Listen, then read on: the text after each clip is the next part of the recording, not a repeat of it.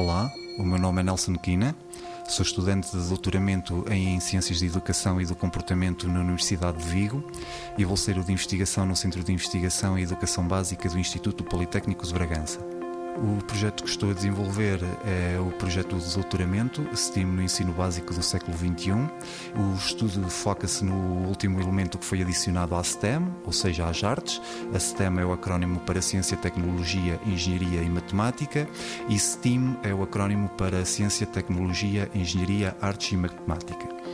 As artes convocam para o ensino a inovação, a colaboração, a criatividade, a comunicação e o pensamento crítico, com vista ao desenvolvimento pessoal do aluno, preparando-o para a vida independentemente da sua escolha profissional. O exemplo, nós podemos, por exemplo, funcionar com a matemática através da criação de um quadro, através da criação de um elemento artístico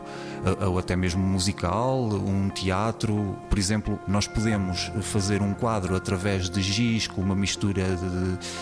immiscível de azeite e água, colocando, submergindo, por exemplo, a, a, a folha de papel, em que será necessário encher uma plataforma até um terço do seu volume, ou seja, já terão dúvidas, já terão questões em relação ao que é que é volume, o que é que é um terço. Basta que exista um elemento no grupo, por exemplo, que saiba, pode ensinar uh,